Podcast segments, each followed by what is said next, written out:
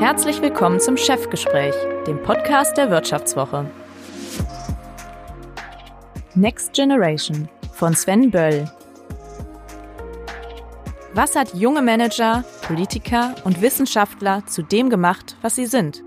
Was treibt sie an? Wie blicken sie in die Zukunft? Ja, prima. Heute bin ich zu Gast bei Konstantin Kuhle in seinem Bundestagsbüro in Berlin. Konstantin Kuhle ist gerade mal 30 Jahre alt, macht aber schon seit 15 Jahren Politik, ist innenpolitischer Sprecher der FDP im Bundestag und was ihn besonders interessant macht, er ist eine der größten Nachwuchshoffnungen seiner Partei. Herzlich willkommen, Konstantin Kuhle. Herzlich willkommen, Herr Böll. Ich freue mich dabei zu sein. Herr Kuhle, ich muss gestehen, ich komme aus dem Rheinland und ich, Niedersachsen gehört zu jenen Bundesländern, mit denen ich am wenigsten anfangen kann. Sie sind 1989 in Wolfenbüttel, nachweislich in Niedersachsen gelegen, geboren worden und dann in Südniedersachsen aufgewachsen. Helfen Sie mir doch einfach mal bitte, was macht eigentlich den Charme von Niedersachsen aus? Niedersachsen ist ein ganz tolles Bundesland und das wird einem vor allen Dingen bewusst, wenn man mal eine Zeit lang außerhalb äh, von Niedersachsen lebt. Ich bin in Südniedersachsen aufgewachsen, genauer gesagt im Landkreis Nordheim. Das ist zwischen Hannover und äh, Göttingen und äh, habe dann studiert und eine Zeit lang gearbeitet in Hamburg. Und ich liebe Hamburg über alles und vermisse es und finde das eine ganz tolle Stadt.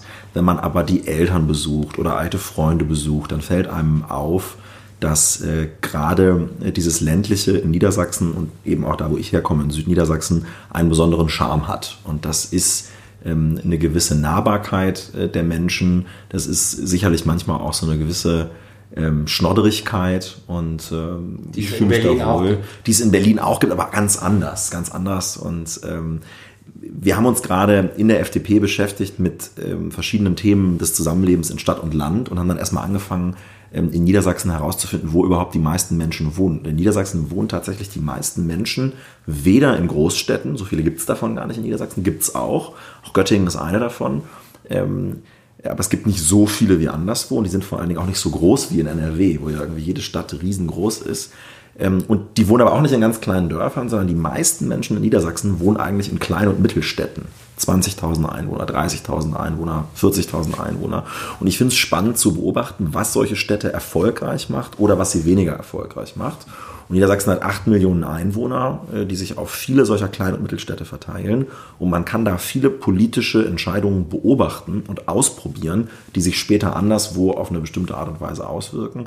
Also Niedersachsen ist ähm, liebenswert. Es ist äh, ein, ein vielfältiges Land mit ganz unterschiedlichen Regionen ähm, und einem ländlichen Raum, der urbaner ist, als man denkt. Es gibt städtische Räume in Niedersachsen, die sehr erfolgreich sind. Dazu gehört beispielsweise ähm, äh, die Stadt Göttingen, ähm, was jetzt mein Wahlkreis ist ähm, und was, äh, als ich groß geworden bin im ländlichen Raum, immer so der Hotspot war, wo man unbedingt hin wollte. Ja, 40 Kilometer nach Göttingen, über 100.000 Einwohner, das war natürlich der Nabel der Welt. Ja, wer es nach Göttingen geschafft hat, der hatte es geschafft. Oder Freunde hatte aus Göttingen. Ja, das war das, das, das, das Beste, was es überhaupt gab. Und Sie hatten Freunde aus Göttingen? Ja, ich habe mir die natürlich auch aktiv gesucht. Und als ich dann Zivildienst machte in Einbeck, was eine Mittelstadt ist, ähm, bin ich dann am Wochenende nach Göttingen gefahren und bin da weggegangen. Und das war super, super schön. Und jetzt da diese Stadt vertreten zu können, ist sehr, ähm, äh, sehr schön. Städte wie, wie, wie Göttingen sind erfolgreich, weil sie ein hohes Maß an Zuzug von jungen Menschen haben durch eine attraktive Wissenschafts- und Wirtschaftslandschaft. Das heißt, es gibt erfolgreiche städtische Räume. Es gibt aber auch städtische Räume in Niedersachsen, wie beispielsweise Delmenhorst, Wilhelmshaven, Salzgitter, mit einem hohen Maß an Armutsgefährdung, mit einem hohen Maß auch an Arbeitslosigkeit an bestimmten Gebieten. Das sind oft Gebiete, in denen früher die Bundeswehr eine wichtigere Rolle gespielt hat, als das heute der Fall ist, wo es ein hohes Maß an Strukturwandel in der Industrie gibt und wo es ein hohes Maß an Zuzug gibt von Menschen mit Migrationshintergrund. Und wenn man sich da lange nicht drum kümmert, dann ist der urbane Raum der abgehängte. Viele gehen während der Schulzeit in der 11. Klasse meistens in die USA auf die Highschool. Sie sind nach Ecuador gegangen, ins Hochland. Was hat Sie motiviert? Warum Ecuador und nicht, warum nicht Virginia? Also ich äh, komme aus einer Familie, sowohl väterlicherseits als auch mütterlicherseits, die immer sehr international gewesen ist. Mein Vater ist zur See gefahren und äh, hat da mit 14 mit angefangen und hat mir schon seit ich ganz klein bin äh, Geschichten aus fremden Ländern erzählt. Und zwar ähm, wirklich die wildesten Stories und äh, deswegen habe ich, seit ich ganz klein bin, eine große Sehnsucht nach Reisen und nach Internationalität. Ähm, meine Mutter kommt aus einer Familie, in der ähm, Entwicklungszusammenarbeit gemacht worden ist. Also mein Großvater mütterlicherseits hat viel Zeit in, in äh, vielen Teilen der Welt verbracht. Das gehört für mich ganz normal dazu. Und äh, die haben auch lange in Lateinamerika gelebt. Deswegen wurde in einem Teil der Familie Spanisch gesprochen. Ich habe das früh gehört als Kind. Und für mich war immer klar, du willst unbedingt Spanisch lernen. Das wollte ich immer. Und äh, dann habe ich mich äh, entschieden, nach Ecuador zu gehen, weil das relativ günstig auch war. Ähm, diese Austauschjahre, die man dann irgendwie in den USA verbringt und so, das ist relativ teuer. Und dann haben wir irgendwie gesagt, Ecuador bietet sich an und habe ich das gemacht. Es hat sich so entwickelt und äh, war sicherlich eine der bis heute prägendsten Jahre ähm, meines Lebens. Haben Sie noch Kontakt? Ja, meine Gastfamilie aus Ecuador, ganz tolle äh, Leute, ähm, die es in Südamerika leider viel zu wenig gibt, weil klassischer Mittelstand. Ähm, haben ein hohes Interesse an, an Bildung und Internationalität. Deswegen haben die, die Kinder auch einen Teil der Zeit im Ausland verbracht. Ich bin dann auch noch zweimal, nee, noch einmal bin ich noch da gewesen, dann nach dem Abitur. Und äh, die eine Tochter verbrachte eine Zeit lang hier in, in, in, Deutschland. Also ein bisschen Kontakt gibt es noch. Und ich bin sicher, ich werde irgendwann auch mal wieder nach Ecuador längere Zeit fahren. Will aber wirklich noch sagen, oft ist es gerade in Lateinamerika so, dass die Leute entweder ganz, ganz arm sind oder ganz, ganz reich. Und es ist so schwer, Durchlässigkeit hinzubekommen. Und ich war in einer Familie, die ist über Selbstständigkeit, die hatten eine Optiker-Ausbildung gemacht. Äh, die, die Mutter und die Kinder und waren dann irgendwie fünf Optiker in der Familie und die hatten halt vier Geschäfte, haben 80 Stunden die Woche gearbeitet und hatten sich darüber einen ähm, bescheidenen, aber wahrnehmbaren Reichtum erarbeitet, der es ihnen ermöglichte, Menschen aus anderen Ländern einzuladen, bei ihnen zu leben. Und äh, die waren, lebten auch in einem Teil der Stadt, der nicht äh, so eine gated Community äh, war, sondern das war wirklich offen. Und äh, hat mir auch nochmal gezeigt, wie wichtig irgendwie sozialer Aufstieg und Bildung ist, um dann äh, Werte wie Bildung und, äh, und andere Fragen Internationalität schätzen zu lernen. Sie sind mit 16 Jahren in die FDP eingetreten. Das war an meinem 16. Nach, Geburtstag. Ja. An Ihrem 16. Geburtstag, das war 2005. Ähm, das war die Zeit des Vorsitzenden Guido Westerwelle. Guido Westerwelle hat damals sehr stark polarisiert. Was hat Sie zum Fan gemacht, sodass Sie in die, zu, in die FDP eingetreten sind? Also ich bin äh, vorher schon in die Jungliberalen eingetreten und äh, dann mit dem 16. Geburtstag war sozusagen der Aufnahmeantrag ausgefüllt und sozusagen mein Ziel war immer dann an dem Tag einzutreten ich glaube, man muss nicht seine, seine äh, spätere Kindheit und Jugend ähm, ähm, äh, mit äh, ausschließlich politischem Engagement verbringen, sondern es ist wichtig, dass man das macht, was man interessant findet. Und ich hatte äh, ein hohes Interesse an, an Internationalität, an Reisen und an Sprachen, äh, habe Theater gespielt und äh, Nachhilfe gegeben und irgendwie hat mir das alles nicht gereicht. Und ich bin dann übers Internet aufmerksam geworden auf eine Partei, die damals als erste ihr politisches Programm im Internet zur Diskussion angeboten hat. Und das war die FDP äh, schon bei der Bundestagswahl 2002. Und äh, dann kam eben die Bundestagswahl 2005 durch die äh, verfrühte Auflösung der, des, des, Bundestages unter, unter Gerhard Schröder damals. Und äh, ich fand die Art und Weise, wie die FDP damals sich bemüht hat, auf unkonventionelle Art und Weise zu kommunizieren, für mich ansprechend. Und habe dann bei mir vor Ort Leute kennengelernt von der FDP, die alle sehr jung waren. Ähm, also die waren damals ähm, um die um die 20. Ja, ich war 15, 16, die waren um die 20, also für mich sehr jung. Und bei allen anderen Parteien waren die Leute mindestens doppelt so alt. Äh, bei den Grünen sogar dreifach so alt, weil da irgendwie viele ehemalige Lehrer dann rumhingen und das war für mich nicht so attraktiv und die Leute haben mich dann abgeholt von zu Hause, mitgenommen zu Veranstaltungen und auf diesen Fahrten zu Veranstaltungen der FDP in Südniedersachsen habe ich mich mit Leuten unterhalten, die ja selber gerade noch in der Ausbildung waren und irgendwie dachten, ich finde es spannend, Politik zu machen. Und ich habe mich immer ernst genommen gefühlt als junger Mensch. Und dieses Gefühl des Ernstgenommenwerdens und der unkonventionellen Kommunikation, äh, verbunden mit einem politischen Programm, mit dem ich mich damals äh, anfing zu identifizieren, hat eine Nähe zum Liberalismus ähm, entwickelt, die bis heute anhält. Im Folgenden hören Sie eine kurze werbliche Einspielung. Danach geht es mit dem Vivo-Chefgespräch weiter. Die Episode von Chefgespräch wird unterstützt von DATEV. Ob in der Buchführung oder im Personal- und Lohnbereich. Mit digitalen Lösungen von Datev lassen sich viele Aufgaben in mittelständischen Betrieben deutlich einfacher erledigen. Zum Beispiel durch clevere Schnittstellen, die alle Beteiligten wie Steuerberater, Geschäftspartner oder Behörden in einem durchgängigen Workflow verbinden. Das Ergebnis? Die Betriebe sparen sich durch den Einsatz von Datev-Software viele manuelle Arbeiten und gewinnen so neue Freiräume. Sie haben dann 2009 äh, das Studium an der Bucerius Law School in Hamburg aufgenommen, hatten ein Stipendium der Studienstiftung des deutschen Volkes also waren das, was andere mit Elite etikettieren. Hat eigentlich jeder in Deutschland die gleichen Bildungschancen, wenn er sich nur ein bisschen anstrengt?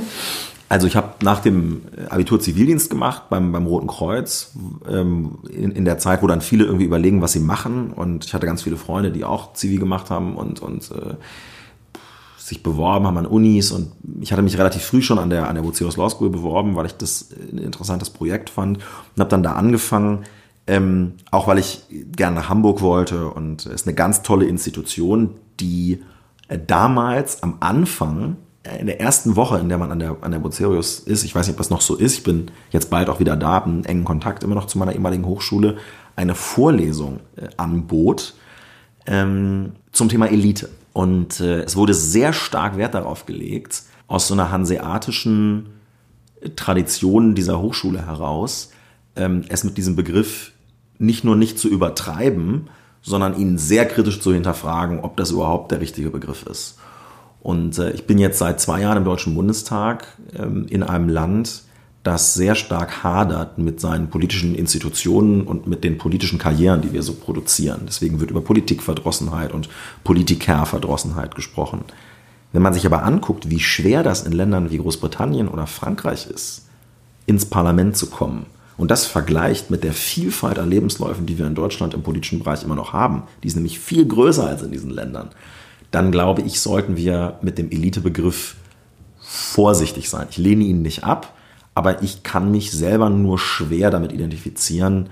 Ähm, und äh, das wurde mir auch so beigebracht an der, an der Hochschule dass das kein taugliches Kriterium ist, sondern es geht eher um Leistung, Kreativität und so weiter. Aber nochmal, hat jeder die gleichen Chancen? Er, muss sich, er oder sie muss sich nur ein bisschen anstrengen? Nein, ich glaube, dass wir in Deutschland ähm, noch nicht in, in einem Maße Chancengerechtigkeit haben, wie es eigentlich erforderlich wäre. Ich glaube, dass es für Menschen, deren Eltern Akademiker sind, äh, einfacher ist, ähm, selber ähm, ein, ein Studium äh, anzustreben und später dann schneller ähm, persönlich und wirtschaftlich erfolgreich zu sein. Ähm, ich glaube, dass man daraus nicht die falschen Schlüsse ziehen darf, weil es gibt sehr tolle Mitschüler, die ich habe, die haben eine Ausbildung gemacht und die waren schneller im Job als andere Leute, die studiert haben. Also ich glaube nicht, dass wir ähm, den Fehler machen sollten, die duale Ausbildung oder das Handwerk zu benachteiligen, weil wir mehr Chancengerechtigkeit schaffen wollen. Ich glaube aber, dass wenn wir uns in eine Richtung entwickeln, in der mehr Menschen Abitur machen, ähm, auch innerhalb äh, der Gymnasien und der Schulen, die zum Abitur führen, mehr für die duale Ausbildung werben müssen und mehr Respekt, Anerkennung und Wertschätzung für unser erfolgreiches Wirtschaftssystem, soziale Marktwirtschaft mit einer starken Struktur aus Familienunternehmen, persönlicher Haftung und betrieblicher Ausbildung ähm, äh, in den Vordergrund stellen müssen. Also ich glaube nicht, dass wir da äh, schon schon am Ende aller Tage sind. Ich glaube aber, dass wir manchmal ein bisschen weniger jammern sollten. Ja, wir haben so viele tolle öffentliche Hochschulen, zum Beispiel die Universität Göttingen, die ein super Angebot haben ähm, und dann auch noch äh, äh, kostenlos äh, das Ganze zur Verfügung stellen. Man muss einen Semesterbeitrag zahlen, man muss seine Lebenserhaltungskosten bestreiten, einverstanden. Aber wir haben ein tolles Bildungssystem in Deutschland, was sich positiv abhebt äh, von vielen äh, Ländern, die weniger Chancengerechtigkeit haben. Wir müssen ein bisschen arbeiten an der Durchlässigkeit, aber mit entsprechender Selbstreflexion und vor allen Dingen Optimismus und Motivation kriegen wir das hin. Sie sind Bundestagsabgeordneter, Sie sind innenpolitischer Sprecher, Sie sind Generalsekretär in Niedersachsen. Muss man eigentlich als junger Politiker gleich mehrere Jobs haben, um eine Chance haben, Karriere zu machen? Das ist äh, eine Frage, die ich mir auch stelle, wenn ähm, man in so einer Sitzungswoche des Deutschen Bundestages dann nachts noch irgendwelche E-Mails als Generalsekretär äh, freigibt, ähm, dann stößt man schon an eine zeitliche Grenze, weil das natürlich eigentlich Jobs sind, die man auch gut getrennt voneinander hauptberuflich machen könnte. Jetzt muss man dazu sagen, dass die FDP eine sehr starke Tradition hat von ehrenamtlicher Parteiarbeit.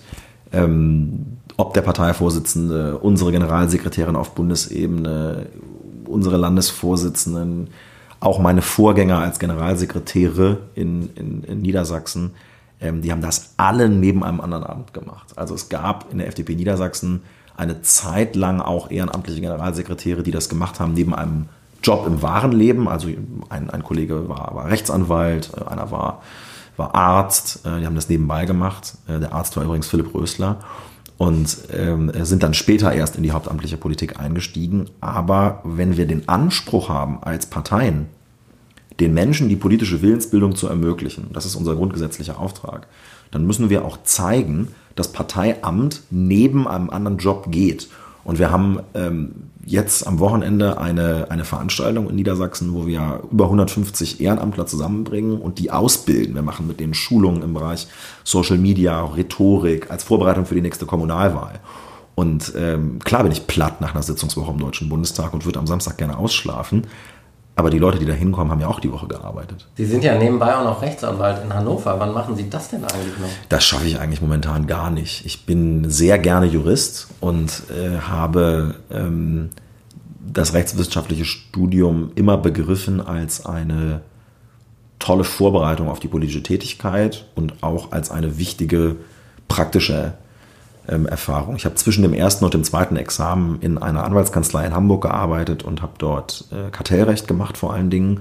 Ähm, meine Spezialisierung war auch öffentliches Wirtschaftsrecht, Verwaltungsrecht und äh, mir fehlt das in der, in der äh, politischen Tätigkeit. Ich würde gerne, so komisch das klingt für jemanden, der jetzt Berufspolitik macht, auch mal einen Tag acht Stunden, neun Stunden am Schreibtisch sitzen und einfach einen Fall bearbeiten. Das würde ich gerne mal wieder machen. Das okay, stellen wir uns einen Fall vor. Sie wären fehlt. die EU-Wettbewerbskommissarin. Würden wow. Sie fragen, soll ich, äh, sollen wir Google und Facebook zerschlagen? Was würden Sie also, am Ende der acht Stunden ihr raten? Erstmal haben wir natürlich eine ganz tolle EU-Wettbewerbskommissarin, die da auch, keinen Zweifel, dass Sie das sehen. auch eine gute Kommissionspräsidentin äh, geworden wäre. Wahrscheinlich würden acht Stunden nicht ausreichen, um, den, ähm, um diese Prüfung durchzuführen. Ähm, aber ich glaube, ich würde schon mich fragen, ob alleine äh, der Umsatz das taugliche Kriterium ähm, für, für, für, für den Marktanteil ist oder ob wir auch beim Thema Datenmacht, äh, Akkumulierung von Daten überlegen müssen, ob wir das Kartellrecht weiter, äh, weiter schärfen. Ähm, und würde ihr dann vielleicht äh, sagen, lass uns doch noch zwei, drei, vier klügere Leute äh, dazu nehmen, die uns mal wissenschaftlich und praktisch zeigen, wie man das Kartellrecht so attraktiv gestalten kann, dass es äh, Machtakkumulationen verhindert, die sich am Ende negativ für den Verbraucher äh, auswirken, auch im Bereich digitaler großer, äh, großer Unternehmen. Aber finden Sie denn, dass diese Unternehmen grundsätzlich ein Prüfungsfall fürs Kartellrecht sind? Wenn es keine Vorfestlegung gibt, was am Ende bei einem solchen Prüfverfahren rauskommt, ähm, dann glaube ich ja. Ich glaube, das Kartellamt, und das macht Herr Mund ja auch, der Präsident des Bundeskartellamts, der sich in der Öffentlichkeit auch regelmäßig zu ähm, digitalen Plattformen äußert, ähm, es hat ja bei kleineren, also zumindest im Bereich E-Commerce, wo es auch eine gewisse Konzentrierung gibt, ja eine Marktuntersuchung gegeben des Bundeskartellamts. Ähm, äh, müssen wir darauf achten, dass Innovationen und neue Geschäftsmodelle im Bereich digitaler Plattformen auch weiter möglich sind. Und das wird nicht möglich sein, wenn Player irgendwann so groß werden, dass sie Innovationswege verstopfen. Die FDP pendelt in Umfragen. Ich weiß, Umfragen sind nur Umfragen und sie sagen dann wahrscheinlich, wir wollen ja Wahlen gewinnen und nicht Umfragen, aber trotzdem, die Umfragen sind im Moment die Messgröße, die es gibt. Die FDP pendelt so bei 7, 8 Prozent. Man kann sagen, zwischen dem Bundestagswahlergebnis und der 5 Prozent Hürde.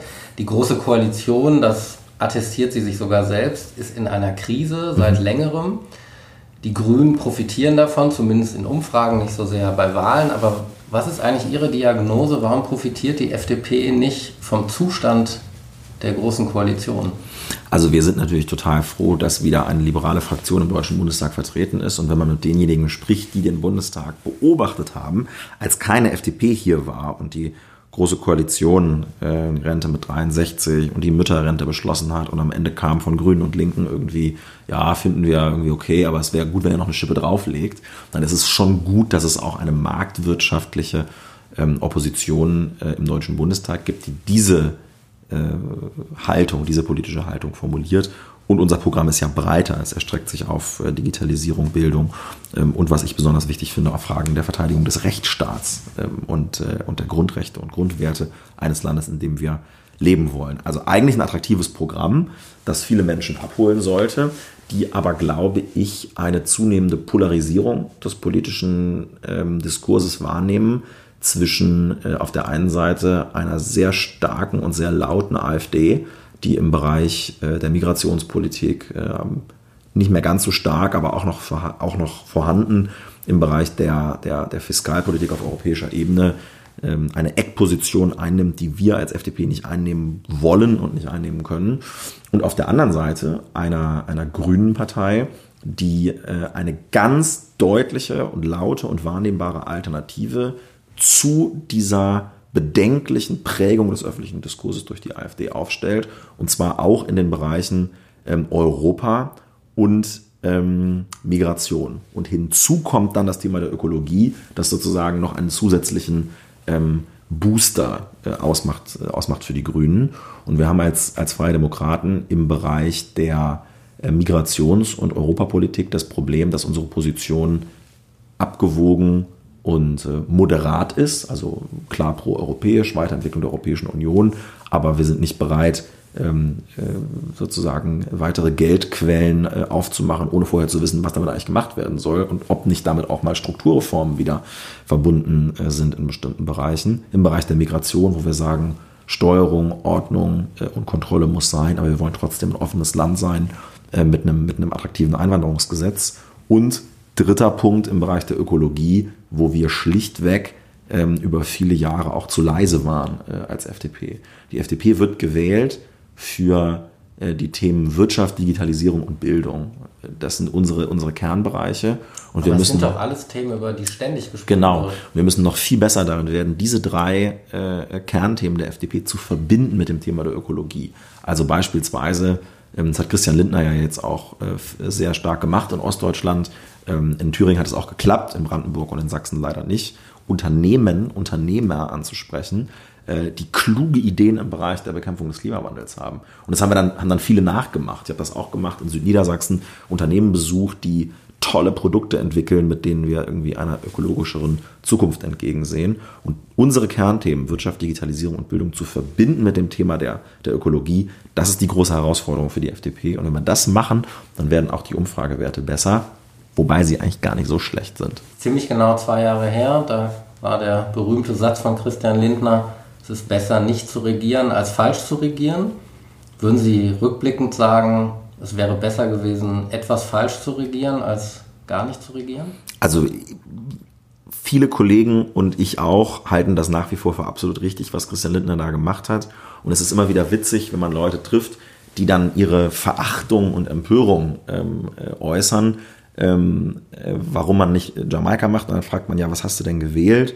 Und dann sagen die ganz oft, naja, ja, ich habe so mit der Erststimme die CDU gewählt und mit der Zweitstimme habe ich die Grünen gewählt, weil ich ja wollte ja gerne schwarz-grün.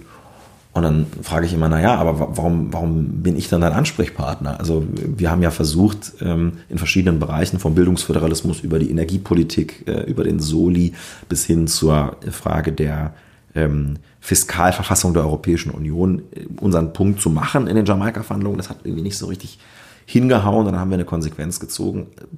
Schon okay, dass du jetzt enttäuscht bist, aber wir wollten ja unser Programm durchsetzen. Und äh, das, ähm, ich habe dafür Verständnis, dass viele Fans von Schwarz-Grün diese zusätzlichen Sitze, die die FDP hat, gerne nutzen würden.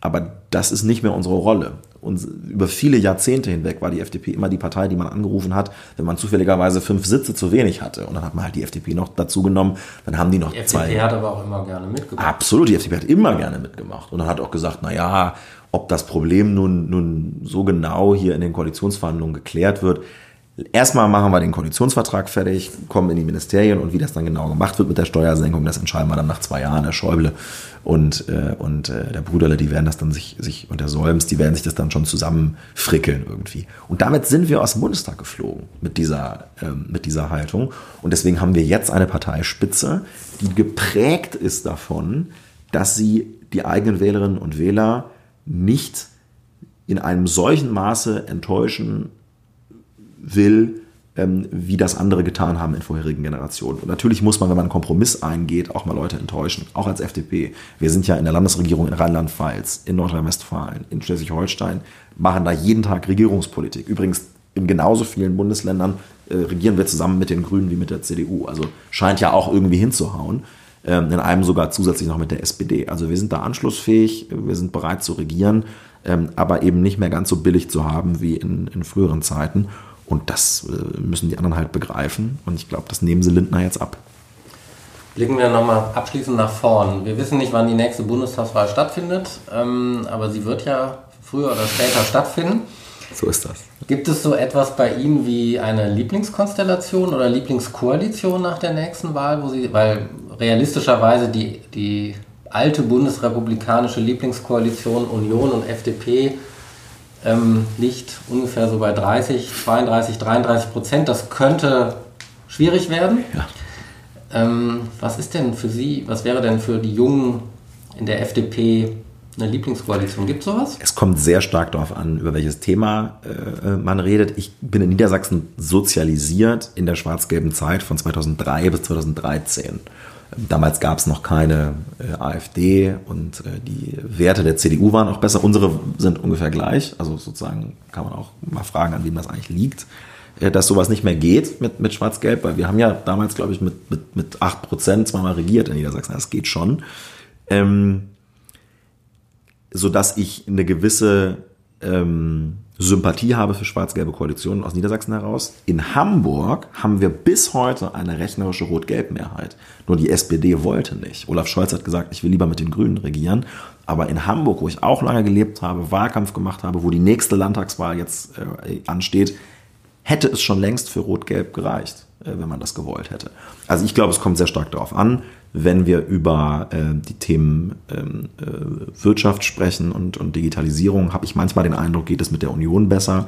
Wenn wir ähm, über äh, Themen sprechen äh, aus dem Bereich der inneren Sicherheit, habe ich manchmal das Gefühl, tut auch ein Wechsel äh, den Behörden mal ganz gut. Und da ist dann eine Zusammenarbeit mit, äh, mit SPD und Grünen ähm, äh, mir vielleicht näher. Ähm, aber es kommt sehr stark darauf an, man kann das gar nicht so, so sagen.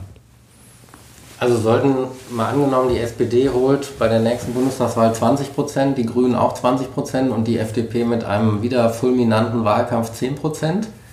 Würden Sie dann dafür plädieren, lass uns ernsthaft zusammensetzen? Ich plädiere dafür, ohne eine feste Koalitionsaussage in die nächste Bundestagswahl zu gehen und sich genau anzugucken, was in den Programmen der anderen Parteien drinsteht. Und wenn die SPD mit äh, Norbert Walter Borjans als äh, Spitzenkandidat antritt, ähm, und am Ende ähm, äh, bei den Grünen ähm, eine, eine, eine, eine sozusagen ein Programm sich durchsetzt, das nicht dem Realo-Anstrich der Personen entspricht, dann ist eine solche Ampelkoalition eine völlige Illusion, die niemals kommen wird. Wenn aber ein Olaf Scholz bei der SPD Spitzenkandidat ist und man nochmal darüber spricht, wie wir äh, gemeinsame äh, Themen äh, bearbeiten können, dann muss auch eine solche Koalition ernsthaft ausgelotet werden. Ähm, ich bin mir gar nicht so sicher, ob wirtschaftspolitisch Annegret Kramp-Karrenbauer oder Olaf Scholz linker ist. Mal ganz allgemein gefragt, aber ganz nicht, nicht allzu ausufernd bitte geantwortet. Ihr Bild von Deutschland 2030, wie sieht das aus? Sie sind dann 40? Also 2030 ist tatsächlich gar nicht mehr so lange ähm, bis äh, hin und ich glaube, Deutschland ähm, hat sich noch nicht entschieden und die deutsche Gesellschaft auch nicht, wie es 2030 aussehen möchte. Wir haben ja zwei Möglichkeiten. Entweder wir pumpen neurotische Debatten über Scheinthemen oder Dinge, die wir eigentlich schon geglaubt hatten, gelöst zu haben, weiter auf und beschäftigen uns damit. Also wir führen Diskussionen darüber, ob der Islam zu Deutschland gehört, ähm, ob wir ein Einwanderungsland sind, äh, ob man seine Meinungsfreiheit äh, in diesem Land äh, bedroht sieht, äh, nur weil man mal laut sagt, nein, Herr Gauland, Sie haben Unrecht. ähm, und pumpen das immer weiter auf, bis wir 2030 nur noch über so komische Themen sprechen, dann sieht es düster aus bis dahin. Oder wir führen Debatten darüber, was für strukturelle Reformen in Deutschland angegangen werden müssen, damit ähm, erfolgreiche ähm, Politik überhaupt, überhaupt möglich ist. Und äh, dazu gehört eine Reform ähm, unseres Bildungssystems. Ein erster Schritt ist gemacht über ähm, eine zusätzliche Verantwortung genau des Bundes in der, in der Bildungspolitik und den Digitalpakt. Aber eigentlich muss das gesamte Bildungssystem umgekrempelt werden für die Chancen der neuen Arbeitswelt, für die Chancen der Digitalisierung. Und wir haben irgendwie eine Bildungsministerin, also wenn die irgendwie ein paar Leute kennen am Ende der Legislaturperiode, dann ist schon, ist schon viel gewonnen. Ähm, da passiert nichts und ich habe nicht das Gefühl, dass da, ähm, dass dieser Hebel Bildung erkannt wird. Wir brauchen eine, eine dringende Reform der sozialen Sicherungssysteme. Ähm, wir brauchen ein neues Verständnis und neues Selbstbewusstsein mit Blick auf Föderalismus. Man hat das jetzt so ein bisschen an der Grundsteuer gesehen. Wir haben als FDP dazu beigetragen, dass Länder auch mal unterschiedliche Entscheidungen treffen können, dass Wettbewerb unterschiedlicher wirtschaftlicher Geschäftsmodelle von Ländern auch wieder als was Positives wahrgenommen wird. Ich finde, wir brauchen das, sage ich als Innenpolitiker, das auch im Bereich der inneren Sicherheit. Wir müssen die richtigen Schlüsse ziehen aus ähm, der Ermordung Walter Lübkes, aus dem NSU, aus dem Anschlag am Berliner Breitscheidplatz und unseren Sicherheitsföderalismus reformieren. Also wir müssen einfach unsere Politikfähigkeit zurückgewinnen. Und ähm, wir haben leider innerhalb und außerhalb der Parteien eine Situation, in der derjenige, der einen neuen Vorschlag äh, macht, schon dafür verhauen wird, dass es ein neuer Vorschlag ist. Und äh, das ist eine sehr, sehr negative politische Stimmung, äh, die wir dringend ablösen müssen durch eine konstruktive, optimistische und mutige Haltung. Und äh, wenn wir die finden, dann bin ich total optimistisch mit Blick auf Deutschland 2030.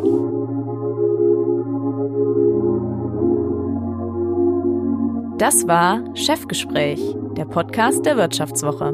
Next Generation von Sven Böll. Unser Podcast wird produziert von Sandra Beuko Anna Höhnscheid, Ellen Kreuer und Lutz Knappmann. Neue Folgen erscheinen immer freitags um 15 Uhr. Wie Sie unseren Podcast abonnieren können, dazu finden Sie alle Informationen unter vivo.de slash podcast. Herzlichen Dank fürs Zuhören und bis nächste Woche.